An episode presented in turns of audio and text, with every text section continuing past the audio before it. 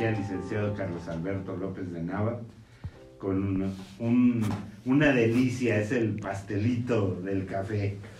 Nada más le debo el café a Charlie porque es muy temprano y el que toma es este gourmet. muy buenos días, Charlie, bienvenido. Gracias. Gracias por estar aquí. Pues síganos en nuestras redes sociales, Facebook. Hoy, ¿qué nos vas a platicar? ¿Con qué nos vamos a deleitar en este incierto final de los tiempos? Uy, uy, uy, uy, sí. bueno, pues hoy les voy a platicar acerca de, de cómo Jesús, eh, una de sus facetas con relación a la Biblia. Pensaríamos que que Jesús vino a autenticar la Biblia, pero, pero es la escritura la, que le da autenticidad a Jesús. Ajá. Y, y Jesús, eh, como les diré, muchas veces cita la Biblia tal cual, a veces la implica y a veces la actúa. Y hoy les quiero, hoy les quiero narrar algún, algunas historias. Bueno, llevan una, una secuencia ahí tanto en el Evangelio de, de Lucas, ahí en el capítulo 8, como en el capítulo 4 y 5 de Marcos, en donde Jesús literalmente va a actuar situaciones relacionadas con la Biblia. Y, y, lo que Dios nos va a demostrar aquí es que Él tiene el dominio sobre el, sobre el caos. Así arranca la historia de la creación, ¿se acuerdan? Este, la tierra estaba desordenada y vacía. Son dos palabras, este, hebreas tohu y bohu, que precisamente quieren decir eso, sí, había, reinó el, el desorden, el caos. Y el Génesis 1 nos va contando cómo Dios ordena este desastre y además lo, por así decirlo, lo va adornando, ¿no? Entonces, y para culminar con la creación de, del hombre y luego poner toda la creación debajo de, de, sus pies. Y desgraciadamente, eso lo veíamos la última vez, pues con la caída vuelve a reinar el caos, ¿no? Vuelve a reinar la muerte, desgraciadamente, y eh, las fuerzas del mal, Lucifer, los ángeles caídos, etcétera, ¿no? Entonces, cuando, cuando Jesús viene al, al mundo, como diría el Evangelio de Juan, aquella luz verdadera que alumbra a todo hombre, venía a este mundo. Muchas veces vemos a Jesús implicando que Él es Dios. Este, pero en la historia que les quiero contar hoy, Jesús no, no solamente va a implicar que, Él sea Dios, sino que lo va a actuar. y, y esto es, ¿cómo les diré? Pues este es el mensaje más importante. ¿Por qué? Porque los seres humanos buscamos la solución al caos de nuestra vida en todos lados. Entonces lo buscamos en la filosofía, en, el terapeuta, en la religión, etcétera, pero finalmente el vacío que tiene el corazón del hombre solo puede ser llenado por Dios. ¿Por qué? Porque el hombre fue creado para tener comunión con su creador. Entonces, en la medida que esa comunión y esa relación con Dios no exista, siempre va a haber caos. Entonces, en la, en la historia que, que, les platico hoy, Jesús está, este, por así decirlo, por su tierra, Jesús está en el norte, Jesús hubiera sido norteño. Este, si hubiera nacido en México hubiera sido chihuahuense o algo así, y es allá en el norte donde va a llevar a cabo el 80% de su ministerio. ¿Por qué? Porque ahí tienes, este, entre otras cosas, muchas personas que regresaron este, después del exilio y se asentaron ahí y que, y que posterior al exilio se habían dedicado mucho a la lectura y aprendizaje de las escrituras. ¿Por qué? Porque pues, si ya nos fue súper mal por habernos portado por habernos portado mal y, y, el pueblo, como dice la Biblia, fue llevado por falta de conocimiento, pues ahora sí vamos a conocer. Entonces Jesús tiene ahí, como les diré, un auditorio idóneo para escuchar el mensaje y para que puedan desentrañar el sentido de sus acciones. Entonces ahorita les pongo este ejemplo. Entonces sucede que Jesús está enseñando ahí cerca del mar de Galilea y le dice a sus discípulos unas palabras que ellos entienden perfectamente y que para nada les van a hacer sentido, que es pasemos al otro lado, ¿no?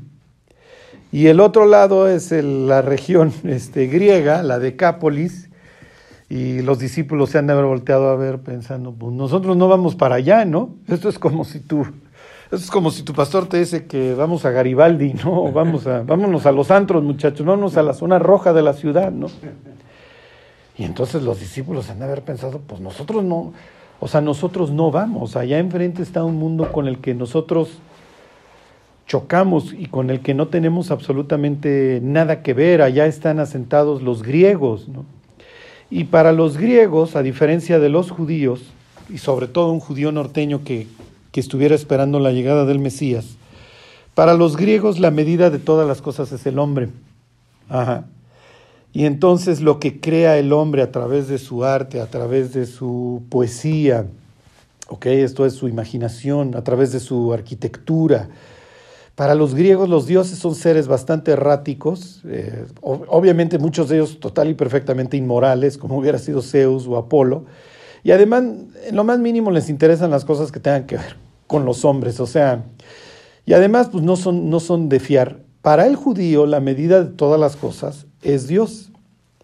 Lejos de que la fuente de mi sabiduría sean mis sesos, como lo hubieran visto los griegos, mi mente, la luz de mi razón, para mí la, medida de las cosas es Dios y, lo, y la sabiduría viene de la revelación, de lo que Dios me pueda revelar. Y además para mí el principio de la sabiduría es el temor a Dios. Entonces la cultura griega y la cultura de los judíos no tienen absolutamente nada que ver, ¿sí? O sea, se, son, se contraponen totalmente. Uno pone toda su esperanza en el ser humano y entonces mientras más éxito tienes, eres mejor. El otro pone toda su esperanza en Dios y no importa el éxito en esta vida, lo, el éxito se mide en la medida que tú andes en los caminos de Dios. Porque ya te puede estar llevando el tren como en muchas etapas de, de su vida a Job o a David o a José o a Moisés, a los grandes hombres de la Biblia, pero lo que vale para ellos es su fe y su confianza en Dios y el hecho de que Dios estuviera con ellos. Entonces, cuando Jesús les dice, vamos a la Decápolis, o, en palabras de ellos, pasemos al otro lado, el otro lado es a donde nosotros no vamos. Pero bueno, pues, pues es el maestro y pues es el que manda y bueno, pues vamos a hacerle caso y ahí se suben, ¿no?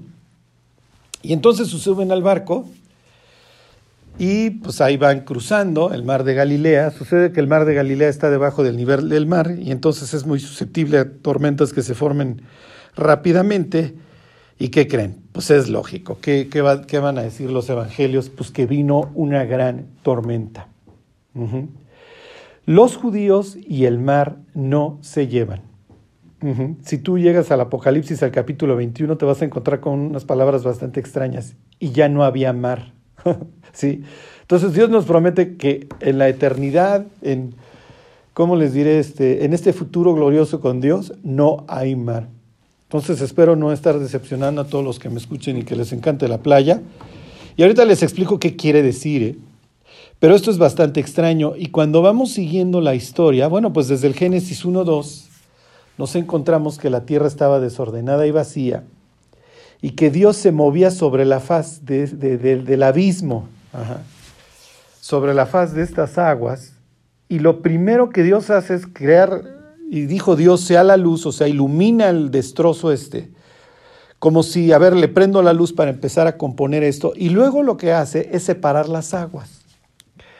Cuando la humanidad tiene a bien transgredir sus límites, lo mismo que los seres celestiales ahí en Génesis 6, lo que Dios hace es que vuelve a reinar el caos. ¿Cómo? Se abren las fuentes del abismo y se abren las fuentes del cielo y vuelves a tener una mezcolanza de aguas, vuelves a tener un caos. Otro ejemplo, cuando un profeta de Dios está huyendo de él, ¿dónde acaba? Pues acaba en una tormenta y sabe perfectamente pues que se va a morir. El mar es donde, donde es una situación incontrolable y muchas personas se mueren. Y eso que lo hagan los tirios y los sidonios, pero nosotros los judíos no. Y pues Jonás entiende, pues sí, esta tormenta es por causa de mí, o sea, está reinando el caos porque yo no quiero cumplir con mi ministerio, que es, que es llevar el, Evangelio a otras naciones, ¿no? O el mensaje de Dios. Eh, piensen en el, rey Josafat que manda hacer unos barcos y los barcos se rompen, ¿no? Entonces los judíos y el mar no se llevan. ¿Por qué? Porque para los judíos el mar implica desorden, implica caos, implica algo incontrolable. Sí. Cuando Dios habla con Job, le pregunta, ¿quién puso los límites al mar? ¿Quién le dijo hasta aquí llegarás? O sea, le está diciendo, entre otras cosas, le está hablando de seres caóticos como el Leviatán, el Behemoth, y entre todas estas situaciones caóticas le habla del mar. ¿Dónde demuestra Dios así su poder con máxima expresión cuando sucede el éxodo? Bueno, pues cuando abre el mar, sí. O sea, ¿qué imagínense que estás en una noche con tus hijos en brazos y del otro lado tienes al ejército de Faraón listo para, para matarte y Dios tiene a bien abrir el mar. Bueno, es la máxima expresión, ¿sí me explico? Y hacerlo simplemente, como dice la escritura, un sendero para que pasasen sus redimidos, ¿no? El caso es que Jesús, pues ahí va y se presenta la tormenta y él está dormido. Ajá. Si le suena a Jonás, exactamente. Es la, es la idea y ahí tienen un ejemplo más de cómo Jesús actúa la escritura. Y en el caso de Jonás, el capitán del barco va donde está Jonás y le dice, oye, no temes que perecemos. Y es lo mismo que le dicen los discípulos. No temes que estamos a punto de morir. O sea, no tienes cuidado de nuestras vidas. Si esa mañana los discípulos habían estudiado con Jesús, Jonás han de haber dicho, oye, esto suena bastante, bastante este, relacionado con lo que estuvimos viendo hoy en la noche. Espero que nosotros no acabemos en, en el vientre de, de algún ser marino o peor, muertos en el abismo, ¿no? Pero esto es lo que está cruzando por sus mentes. Perfecto, bueno, pues ahorita regresamos para que nos cuentes más. Sí, te lo aconsejo que tires tu snorkel. Ah, y mi traje de buzo, me veo como globo de cantoya, pero bueno. Y luego mi Charlie, cuéntanos. Bueno, pues entonces los discípulos van ahí todos este, preocupados como en su momento el capitán del barco ahí con Jonás. Y entonces pues son los mismos gritos, ¿no? No miras que, no te das cuenta que perecemos. En el barco van personas que seguramente habían escuchado de muchas muertes relacionadas con el mar de Galilea o, lo que ustedes quieran. Pero pues tal vez no sabían tanto, como pudo haber sido el caso de Mateo, ¿no?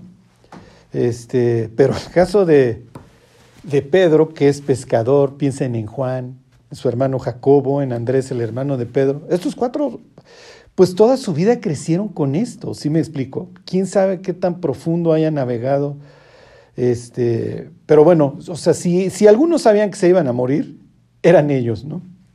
O que estaban realmente en peligro de muerte. Y entonces Jesús se levanta. Ajá. Y hace algo que nosotros este, nos queda muy claro, pero a veces no, no lo contrastamos contra la escritura, ¿no?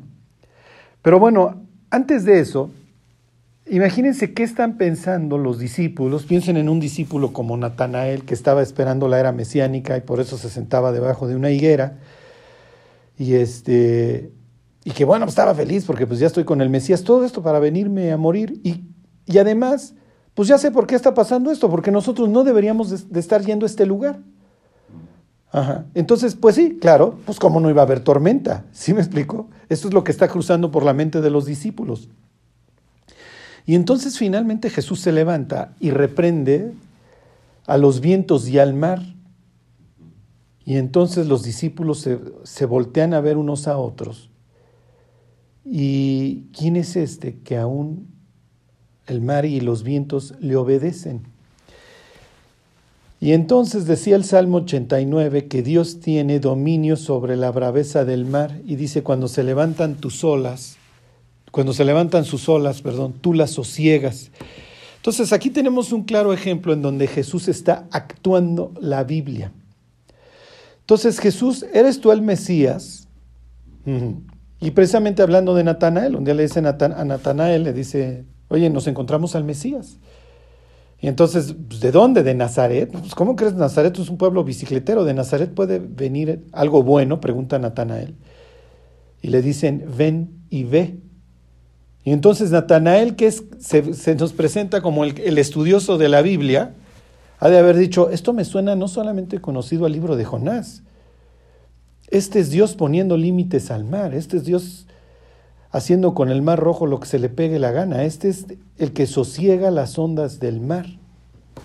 Ok, bueno, pues aquí ya tengo una evidencia bastante grande de que, de que Jesús efectivamente es el Mesías y no me lo tiene que decir.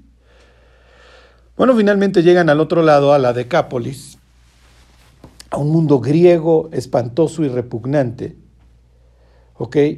Pero los discípulos, al igual que cualquier otro judío, tienen esta idea de que, bueno, el templo está en Jerusalén, si, el gentil quiere conocer de Dios, pues que venga y que se vuelva judío. Pero nosotros, pues al igual que Jonás, pues así de ganas de andar yendo a otros lados, pues no. Ir a una tierra inmunda, para nada, o sea. Y entonces llegan y ¿qué es lo primero que se encuentran?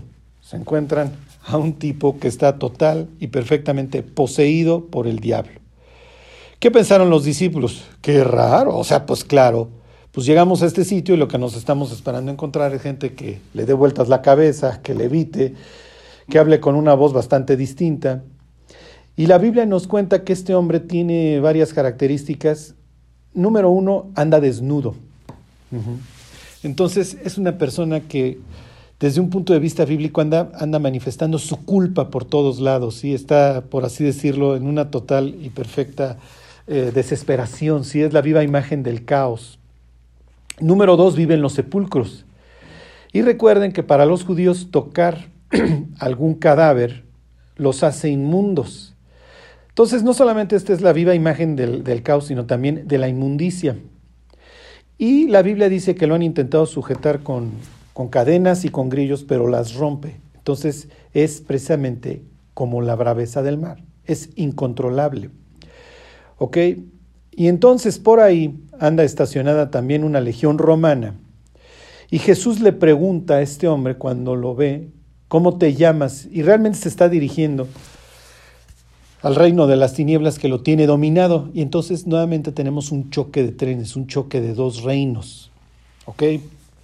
Y entonces los judíos se acordaban de su Salmo 91 cuando trataban estos temas de los dioses ajenos. Ajá, y entonces Dios es el que pisa sobre el áspid, es lo que promete, ¿no? Sobre el áspid pisarás. ¿Cómo si vives debajo de las, de las alas del, del omnipotente, ¿sí? De las alas del Altísimo? Y entonces, bueno, pues, este, pues si Jesús es el Mesías, pues algo algún chiste podrá, algo podrá sacar de la chistera, o si no, simple y sencillamente, pues tendrá que retroceder igual que todas las personas que han intentado controlar a este hombre, ¿no? Le contesta, somos legión porque somos muchos, entonces este señor está infestado, ¿ok? Tiene decenas de demonios dentro de sí. Y entonces Jesús le dice, sal de él.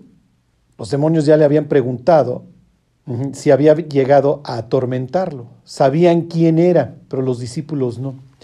¿Qué es lo que está haciendo Jesús? Jesús le está dando, por así decirlo, una lección a los discípulos acerca de lo que Él es. Pero no les va a decir simplemente soy el Mesías, los va a invitar a ver cómo actúa su poder. En primer lugar, sobre el caos representado en el mar y en esta tormenta, y luego sobre las potestades del mal. ¿Qué es lo que sucede?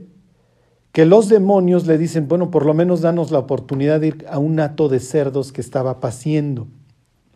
Entonces, nuevamente, esto es como si Jesús hubiera llegado ahí a un plantío de droga, ¿sí? Porque los judíos, ¿se acuerdan? Ven a los puercos como un animal inmundo. Y, este, y el hecho de que ahí hubiera porcicultura hacia este lugar, bueno, pues peor, porque tienes los sepulcros, tienes al hombre desnudo y tienes ahí a, a los cerdos. Entonces es toda una serie de fotografías o de postales, si así lo quieren ver, de un sitio total y perfectamente caótico. Y obviamente piensen los que me escuchan ahora en sus vidas, ¿no? ¿Cuántas fotografías asociadas con el caos pueden encontrar? Puede ser la drogadicción, la depresión, la ansiedad, el abismo que parece que no tiene ningún fondo. Puede ser simplemente que ven la vida como un juego, que dicen, paren el juego, yo ya me quiero bajar, ¿no? Entonces, a través de todas estas imágenes, Dios está presentando la viva imagen de lo incontrolable. Y entonces, bueno, pues Dios le da permiso a los puercos y los puercos, ¿qué es lo que hacen? No soportan estas presencias. Esto es increíble que el ser humano pueda convivir y a veces inclusive disfrute la, comunión con los demonios y los, los, puercos no lo aguantaron, aún siendo un animal inmundo, ni algunos instantes y prefieren despeñarse y a dónde caen, caen al abismo, caen al mar.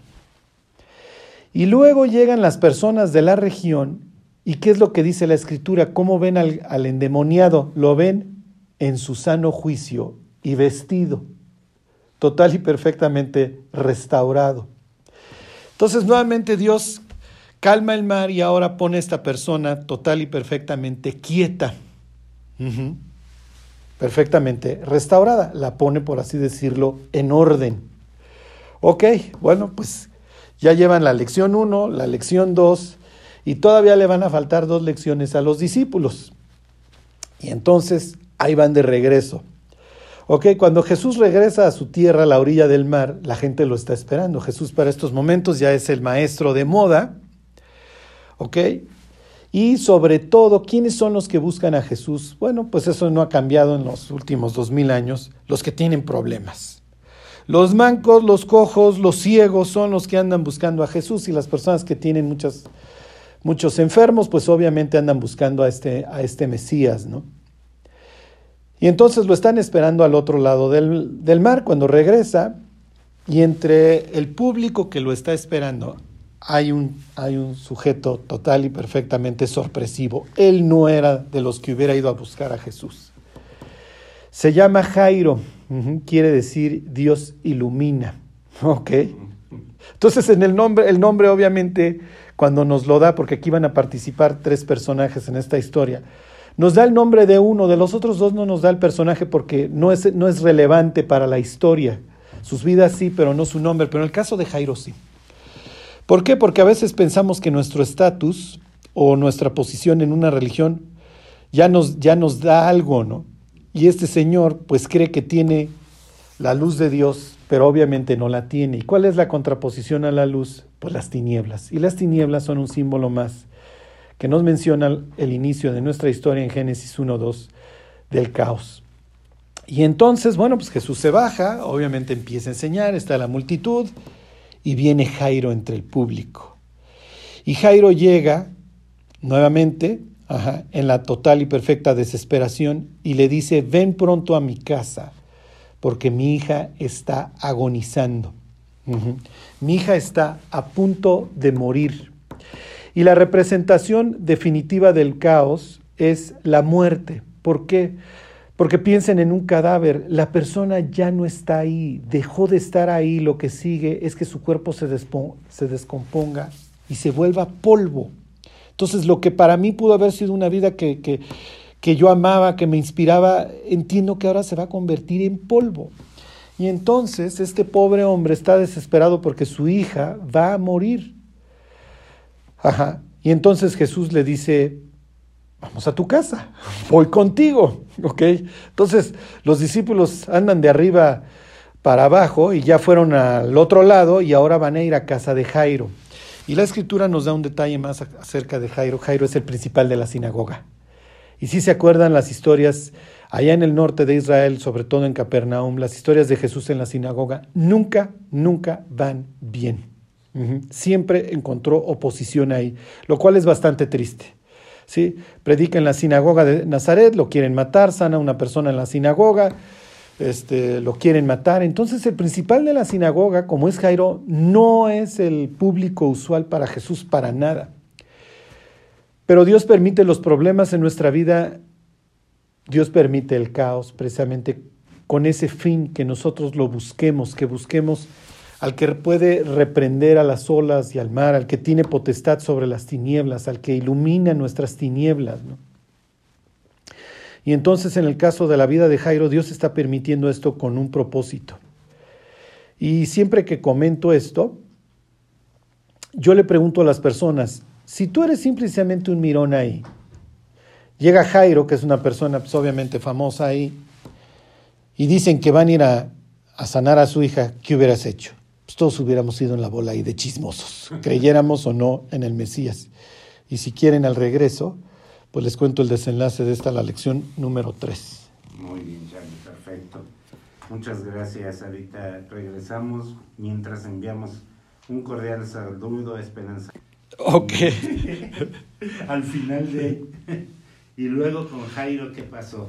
Bueno, pues obviamente, pues ahí hubiéramos ido todos en esta, en esta marabunta. No, no sé, no sé cuántas personas hayan ido, ¿no?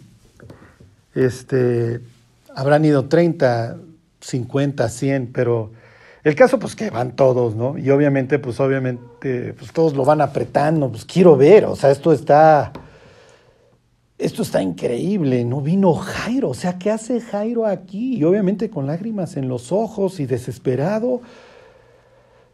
Y en el camino, bueno, pues ahí va Jesús, en el camino aparece un segundo personaje en esta historia que es un personaje fascinante.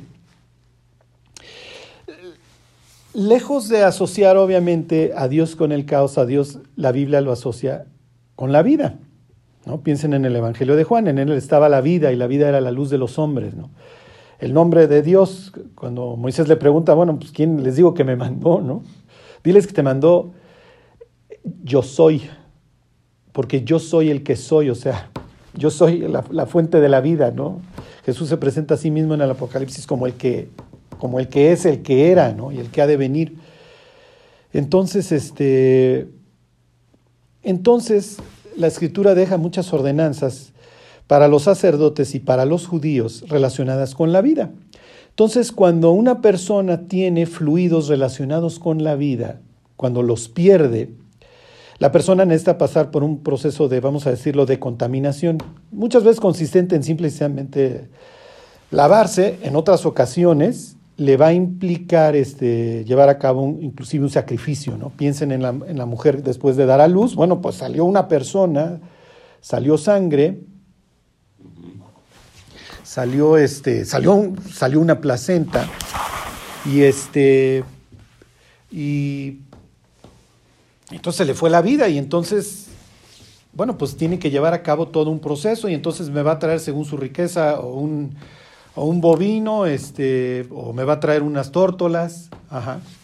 Entonces, este, cuando la mujer está en su periodo, bueno, pues se le está saliendo, está teniendo un sangrado, y la vida literalmente se le está saliendo. Esta persona está inmunda, no tiene nada que ver con, con, con, la vida en este caso. Bueno, no es que no tuviera nada que ver con la vida, pero como está perdiendo un fluido que Dios considera en donde corre la vida, porque la vida de la carne en la sangre está, exactamente.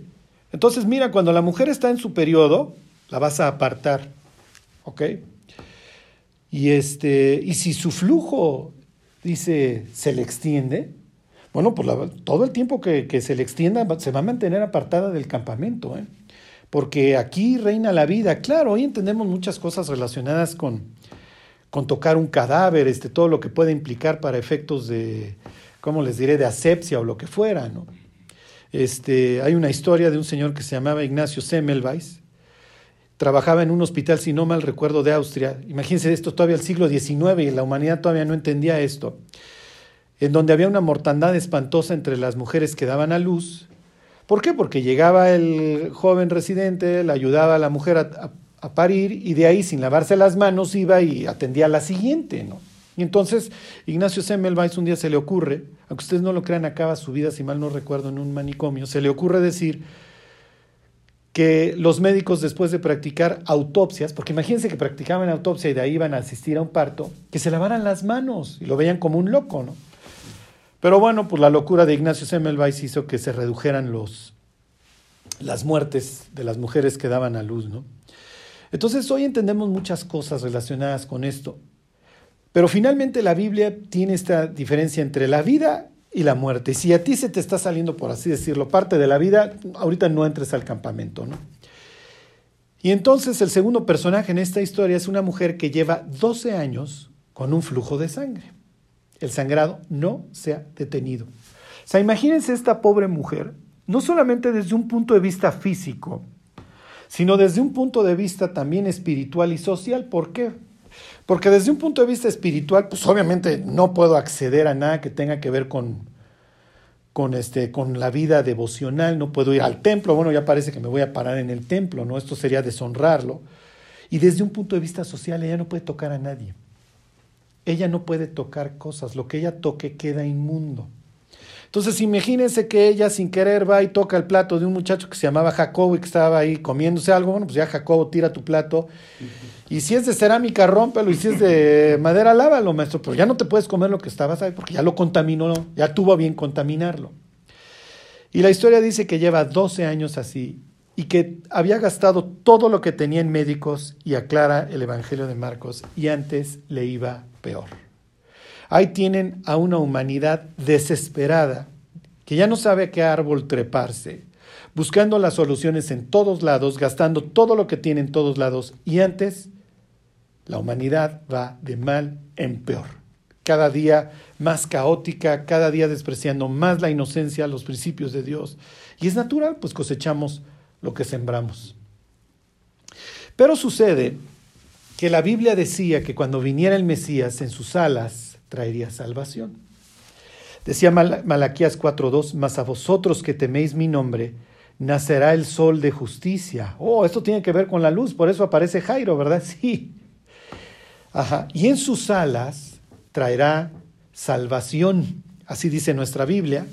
La Biblia de los judíos no trae la palabra salvación, que muchas veces se traduce tal cual Yeshua. Así te la encontrarías en Éxodo 15, por ejemplo. Ahí la palabra que trae es marpe, que quiere decir salud. ¿Ok? Y entonces cuando venga el Mesías, en sus alas va a traer salud. Sucede que los judíos tenían que usar para recordar los mandamientos de Dios, entre otras cosas, tenían mandamientos que les llamaban testigos. Vas a poner, vas a escribir los versículos en el dintel de la puerta, sería uno, por ejemplo. Otro es que los judíos tienen la obligación de usar un manto, le llaman talit, y que del manto cuelguen algunos flecos. ¿Para qué? Para que no te prostituyas detrás de lo que vean tus ojos, para que te acuerdes de mis mandamientos. Y sucede que la palabra canaf, el plural sería canfot, alas, la palabra canaf quiere decir extremo o borde o esquina, así hasta la fecha, ¿no?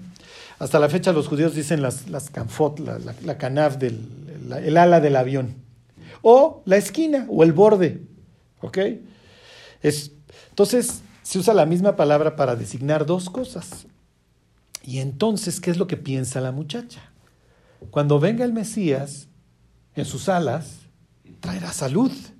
Y entonces, en medio de esta marabunta que va camino a Jairo, seguramente ya se les había olvidado Jairo, porque cuando empiezas a contar esta historia, te metes en la vida de la muchacha, ya se nos olvidó Jairo. Ajá.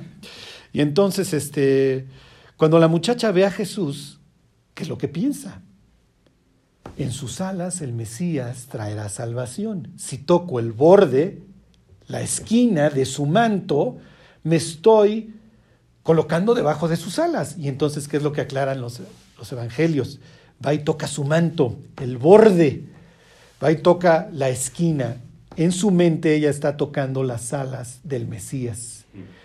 Y entonces Jesús que va caminando, se detiene y pregunta, ¿quién ha tocado mis vestidos? ¿Qué está pensando la muchacha? Yo no debería estar aquí. Mucho menos tocar el manto del maestro. ¿Pero qué creen? Pues ya no tengo azote.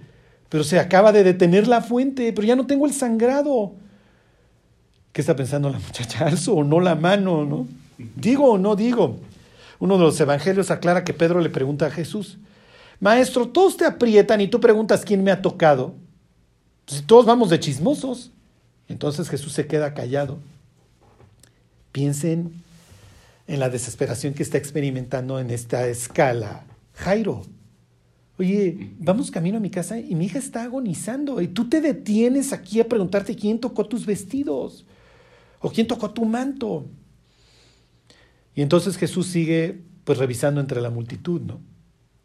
Y finalmente, entre la multitud, sale la muchacha. ¿Qué piensa el resto de las personas? Lo mismo que pensamos del, Gadareno desnudo. Ya es una paria social, sí, pero Dios se interesa por ellos. Dios no es como los griegos. Dios levanta al pobre del muladar y lo hace sentar entre príncipes. Entonces esto es increíble cómo Dios que se interesa por nuestra vida y por el caos que estamos viviendo y cómo Dios sale en nuestra búsqueda. Como dijera él, el Hijo del Hombre vino a buscar y a salvar lo que se había perdido. Entonces, si nadie da un clavo por el Gadareno que anda ahí desnudo y contaminado, inmundo, pues yo sí. Y si ya todo el mundo se olvidó de esta muchacha con la que rara vez han de hablar porque ya saben que ni siquiera se le pueden acercar, pues yo sí. Y entonces esta alza la mano, fui yo. Y entonces imagínense ese cruce de miradas, como los dos entendiéndose lo que acababa de suceder, pero que muchos en el auditorio se perdieron. ¿Cuántas personas no van tocando en ese instante a Jesús, pero no obtienen nada de Él? ¿Por qué? Porque no creen en Él. Entonces, imagínense ese cruce de miradas, habrá sido increíble como diciendo, eres, eres tú, ¿ah? y Jesús volteándola a ver y diciéndole, sí soy yo. Y le dice, vete hija, queda sana de tu azote tu fe.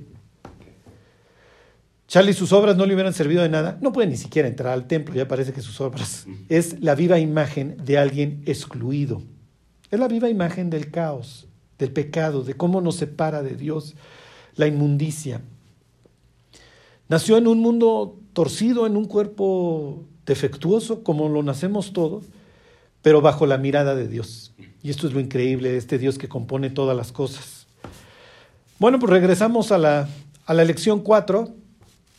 Dios tiene, en este caso la 3, Dios tiene poder, ya lo vimos sobre la braveza del mar, sobre este caos representado en la naturaleza, sobre el poder de las tinieblas y sobre la inmundicia. Dios tiene poder sobre lo que nos separa de Él. Nos ama tanto que estuvo dispuesto a purificarnos con su propia sangre para que ni aun nuestros pecados y nuestra inmundicia nos separara de Él. Y Jairo va a escuchar unas palabras espantosas mientras se desarrolla la historia con la muchacha. Ya no molestes más al maestro tu hija ha muerto. Ya no hay nada que hacer. Se finí, caput. Se acabó. Y entonces, ¿qué está pensando Jairo? Pues es que si te hubieras apurado, Dios. Sí, pues es que te detienes. te detienes a preguntar que quién toca tus vestidos y tienes esta conversación que nadie entendemos con la muchacha, que además, imagínense la mirada de Jairo a la muchacha. Mm. ¿Qué haces aquí? Tú no tienes nada que estar haciendo aquí, tú deberías estar recluida en tu casa y nada de andar molestando al maestro y quitándonos tiempo valioso porque mi hija está muriendo. Y si tú has gastado todo en tus médicos, pues, pues allá tú, pero yo solamente tengo una oportunidad con este maestro que está de moda y que dicen que tiene poderes y lo necesito. Muy bien, ahorita regresamos con la, con la conclusión realmente nuestra vida es un caos antes de venir a Cristo, Charlie. Y yo creo que no hay nadie sobre la faz de la tierra que diga yo soy perfecto, ¿no? Y si lo dice, pues necesita más aquí. Sí, exactamente.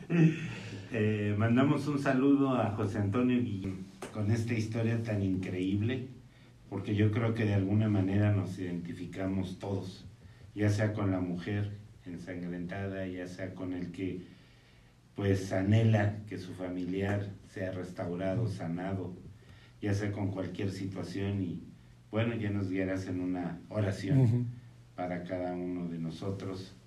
¿Y qué pasa con Jairo? ¿Qué pasa en esta historia al final? Bueno, pues como les decía, el nombre de Jairo quiere decir este, Dios ilumina. Yair sería, sería la palabra y en, el, y pues en la transliteración así lo, se los decían a los en el griego, ¿no? Y entonces vienen estas palabras espantosas que, que nos desalientan a los cristianos. Ya no hay nada que hacer, ¿sí? Siempre los creyentes, eh, de alguna forma, estamos escuchando esta voz del diablo. Ya, tú ya estás más allá del bien y del mal, ¿no? No solamente los cristianos, muchas personas que realmente tienen como el Gadareno una última esperanza de irse a poner a los pies de Cristo, porque esto es lo último que le quedó de voluntad. Y gracias a Dios que tuvo todavía esa voluntad para irse a poner a los pies de Cristo, ¿no? Pero siempre está esta idea de que ya no hay remedio, ¿no? Y los discípulos acaban de experimentar, pues que ya no hay remedio, ya nos vamos a ahogar, ¿no? Y el Gadareno, ya no hay remedio, soy incontrolable, soy la viva imagen de la inmundicia. Lo mismo que la muchacha que lleva todo gastado, y antes le ha ido peor, pues ya no hay remedio. Pero bueno, pues uno pudiera decir, bueno, pues sí, puede controlar el mar, puede controlar a las fuerzas del mar, del mal, perdón. Puede sanar a una persona, pero tendrá potestad sobre la muerte. ¿Por qué? Porque la muerte es la, como, como les decía, la, pues lo último relacionado con el caos, cuando, cuando vuelve a reinar el caos en la creación después de la caída de Adán, vuelve a reinar la muerte. Y como les decía hace 15 días, lo primero que hace Dios es tapar la vergüenza de Adán y Eva pero a través de un sacrificio correcto, mata a un animal. Ellos por primera vez ven que algo que venía caminando ahora ya no tiene vida. Imagínense esa escena. Y bueno, ahora Jairo pues ya pierde la esperanza porque si el maestro pudo limpiar a, a, esta muchacha que tenía 12 años, pues tu hija tiene 12 años. Entonces, fíjense, ahí nos dan los evangelistas un dato, ¿no? Y entonces este, las dos personas están relacionadas con, con, el número, con el número 12, ¿sí? Y obviamente pues esto te habla de las doce tribus de Israel y el Dios que está sobre ellas, ¿no? Y entonces se voltea a Jesús y le dice las palabras que tenemos que recordar todos los días de nuestra vida a pesar de las noticias que vengan a nosotros. No temas, cree solamente. Este, y entonces pues bueno, pues no temo y voy a tener que vivir por fe porque voy a llegar con el maestro a la casa y la gente se va a burlar del, jefe de la sinagoga que, que todavía tiene esta esperanza de que algo suceda, ¿no? Y bueno, pues ahí van. Finalmente llegan a la casa de Jairo. Bueno, pues si la gente iba intrigada, bueno, pues ahora más, ¿no? Y obviamente Jesús no va a permitir que esto se vuelva un espectáculo, entonces no le permite a nadie entrar. Este, entra nada más con tres de sus discípulos a la, a la, casa, obviamente, pues ahí están Jairo y pues, la mamá de la niña y los familiares ya en, pues ya en pleno ahí este llanto. Y Jesús les dice, la niña no está muerta, sino duerme. Pablo años más tarde escribiría y diría que no quiere que ignoremos acerca de los que duermen. ¿Por qué? Porque una cosa es morir en el sentido espiritual y experimentar una exclusión eterna de Dios y otra cosa es que el cuerpo simplemente duerma. Y entonces Jesús lo que les está diciendo, la niña durmió en el Señor, ¿no? O sea, hay una vida eterna. Pero para que vean que hay una vida eterna, se los voy a representar en este instante, ¿ok? ¿Por qué? Porque Dios nos va a guiar más allá de la muerte, decía el Salmo. Entonces fíjense cómo Dios ha ido actuando. El Salmo 89, el Salmo 91, Malaquías 4.2. Y ahora toda muerte, yo seré tu muerte. La muerte es sorbida en justicia, ¿se acuerdan? Decían los profetas. Y entonces llega Dios, llega Dios, se presenta delante de la niña. Y Jesús no tiene que decir el Mesías, lo lleva actuando ya con tres ocasiones, talita kumi, ¿no? Y entonces ahí aclara el Evangelio de Marcos que quiere decir, niña, a ti te digo, levántate. Y ahí va la niña para arriba. Esta historia es una historia increíble, pero realmente lo profundo es que Dios no solamente le está, le está devolviendo la vida, porque la niña algún día otra vez iba a pensar, ahí vamos de nuevo, si me explico, esta fiebre o este dolor de cabeza o este dolor de estómago, ahí vamos de nuevo muchachos, pero ya sé a dónde voy. La muerte no es el fin. Algún día conocí al Mesías. Me regresó literalmente del Seol, de la región a donde del seno de Abraham, en este caso el Seol estaba dividido en dos, me devolvió la vida y sé que ya no debo de tenerle miedo a esto porque Él me va a guiar más allá de la vida. Y es lo que dice la Escritura, que hay una esperanza para todos los que dormimos en el Señor. Y entonces ahí va para arriba, las gentes, dice la Escritura, se burlaban de Jesús cuando les había dicho que la niña estaba dormida y no había muerto. Y cuando Jesús salió de, ese, de la alcoba de la niña, ¿qué habrán pensado las personas cuando lo, ven salir con la niña? Y Jesús diciéndoles, les dije que estaba dormida. y algún día volverá a dormir nuevamente su cuerpo, pero eventualmente recibirá uno perfecto y podrá gozar de toda la eternidad y de una ausencia de caos eterno. La Biblia no nos dice tanto cómo es el cielo. Pablo nos aclara que antes bien dice, como está escrito, cosas que ojo no vio, ni oído yo, ni ha entendido el corazón del hombre. Son las que Dios nos ha preparado para los que le aman. Pero sí nos dice cosas que no hay.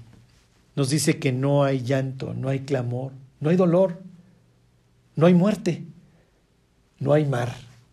Y cuando Dios nos dice que no hay mar, aquí surgen muchas preguntas. Oye, Jesús, pues tú dices que cuando regreses ahí en Zacarías 14, te vas a sentar en tu trono y que vas a, de tu trono van a salir unos ríos y van a sanar a, a los mares. Entonces, si hay mar o no hay mar. Pienso que a veces Jesús nos guiña el ojo y nos dice, allá te enteras. Lo que sí te puedo aclarar es que no hay caos. Nunca vas a volver a ver este desorden y vacío, nunca lo vas a experimentar. Mientras Mientras Jesús nos diría, en el mundo, en el mundo tendréis aflicción, pero confíen, yo he vencido al mundo. Y hoy, bueno, pues vemos cómo los últimos tiempos han venido sobre nosotros. El mundo está en caos. La Biblia asocia el caos de los mares con las naciones. Dice, habla de, la braveza, de, las naciones. Hoy lo estamos viendo, ¿sí? Hoy vemos cómo países que pues, hubiéramos considerado sumamente civilizados están sufriendo gran caos, Piensen, desgraciadamente, en países primermundistas que hoy no es que ganó fulano, no, ganó mengano y empiezan los desórdenes, los disturbios, salen gentes armadas a las calles. En Sudamérica se destituyen a los presidentes, las cabezas empiezan a caer. Es el bramido de las naciones, como dice el Salmo, lo estamos viendo, ¿no? Pero por encima de todo esto confiamos en un Dios que ha preparado un sitio para nosotros. Es un Dios que decidió enfrentar el caos por nosotros. Charlie, cuéntame más, ¿cómo lo enfrentó Jesús? Bueno, pues meses más tarde Jesús enfrentaría las tinieblas, la pérdida de la vida, el sangrado y lo peor, la muerte espiritual, la separación de Dios. Cuando Jesús va a la cruz, nuevamente todas estas cosas que los judíos relacionaban con, con el desorden y el vacío, se presentan. La Biblia dice que cuando Jesús está crucificado a partir de la hora sexta, vinieron las tinieblas sobre la tierra. Y podemos ver a un, a un hombre que le está gritando a Dios, Dios mío, Dios mío, ¿por qué me has desamparado? Ahí tienen la manifestación brutal del caos, la separación, la exclusión de Dios, las tinieblas, la pérdida de la vida, porque la vida de la carne en la sangre está, entonces el sangrado. Y y bueno, pues estos sangrados de Jesús nos aclaran a nosotros que Él está experimentando todo. El héroe, por así decirlo, está dando su vida por nosotros y enfrentando al dragón, enfrentando la muerte y las tinieblas por nosotros porque nos ama, está dando su vida. Los judíos, cuando iban a la sinagoga, se lavaban las manos, los pies y la cabeza. Y decían Dios que mi trato con mi semejante sea puro y se lavaban las manos que mis caminos sean limpios delante de ti, se lavaban los pies, y que mis pensamientos, y se lavaban la cabeza, sean puros delante de ti. Imagínense a Nicodemo, un hombre que sabe la Biblia de memoria, bajando a Jesús, ¿dónde va a encontrar las heridas del Mesías? Y se lavaban también el corazón. Entonces va a encontrar heridas en sus pies, en sus manos, en su cabeza y cerca de su corazón. Jesús sufre en estos lugares para morir finalmente para purificarnos a nosotros, para que el Gadareno pudiera estar otra vez en su sano juicio y pudiera acceder. Y quiero decirle a los que me están escuchando hoy que han experimentado no solamente el caos, sino también el reordenamiento de Dios. Cuando el Gadareno es restaurado, le dice, oye, pues déjame ir contigo. Jesús le dice, no, ve y cuéntale a, a los tuyos cuán grandes cosas ha hecho Dios contigo. Cuán grandes cosas ha hecho el Señor contigo. Jesús ahí con él tiene la confianza para identificarse con Dios. No tiene que esconder el hecho de que Él sea Dios pensando que la gente se vaya a burlar. Porque si alguien entiende que acaba de ser restaurado y que su vida acaba de ser transformada para siempre, era el Gadareno. Piensen en Jairo. Cuando el Mesías venga, van a ser la luz, van a ser el sol de justicia y casualmente así me llevo. Este, Casualmente así me llevo esta lección con Dios. Mi nombre tenía que ver con la llegada del Mesías y hoy lo puedo ver. Bueno, pues Dios es el que hoy ilumina nuestras tinieblas, el que enfrentó el caos, el que enfrentó la muerte y la venció tres días después. Para que si alguien quiere, bueno, pues experimentar esto y relacionarse con Dios, lo único que tiene que reconocer es que está separado de Él. Tiene que reconocer que el pecado destruye, que el pecado nos ha robado la vida y que así como estos inmundos los sacaban del campamento, el que muera en su inmundicia tendrá que pasar la eternidad excluido de, la casa de Dios de su campamento. Pero si hoy quieres ir como el Gadareno a los pies de Cristo para ser transformado, si hoy quieres ir como esta mujer inmunda y tomar en las alas del Mesías, hey, Dios te está esperando. Meses más tarde Jesús le diría a los judíos que él era como una gallina que quería juntar a los polluelos debajo de sus alas. Hoy Dios te quiere poner debajo de sus alas Y si lo quieres hacer, dirígete a Dios con estas palabras. Dios, hoy quiero reconocer delante de ti que mis pecados me han excluido de tu presencia, que vivo en tinieblas, Dios. Pero hoy quiero, como esta muchacha, ir hasta tus pies, Dios, colocarme debajo de tus alas y que tú me perdones y me permitas eventualmente, después de que parta de este cuerpo, entrar a este sitio que tú has preparado para mí, que es el cielo, este sitio perfecto. Perdóname, Dios. Jesús, ven a mi corazón. Hoy quiero que tú me purifiques de todos mis pecados con tu propia sangre. Te quiero pedir todo esto, Señor, en el nombre de Jesús, a quien yo invoco. Amén. Charlie, muchísimas gracias. Es una bendición tenerte aquí. En 15 días tenemos el siguiente estudio. Si alguien hizo esta oración y recibió a Cristo en su corazón, empiece a leer la palabra de Dios. Una Biblia, el Evangelio de Juan en el Nuevo Testamento. Cualquier duda, pregunta, oración, estamos aquí para servirles. Estamos aquí para predicar aquel que cambió el caos en luz, muerte en vida, desesperación en esperanza. Y su nombre es Jesús, Yeshua HaMashiach, el Mesías, el tan esperado. Los esperamos el próximo domingo.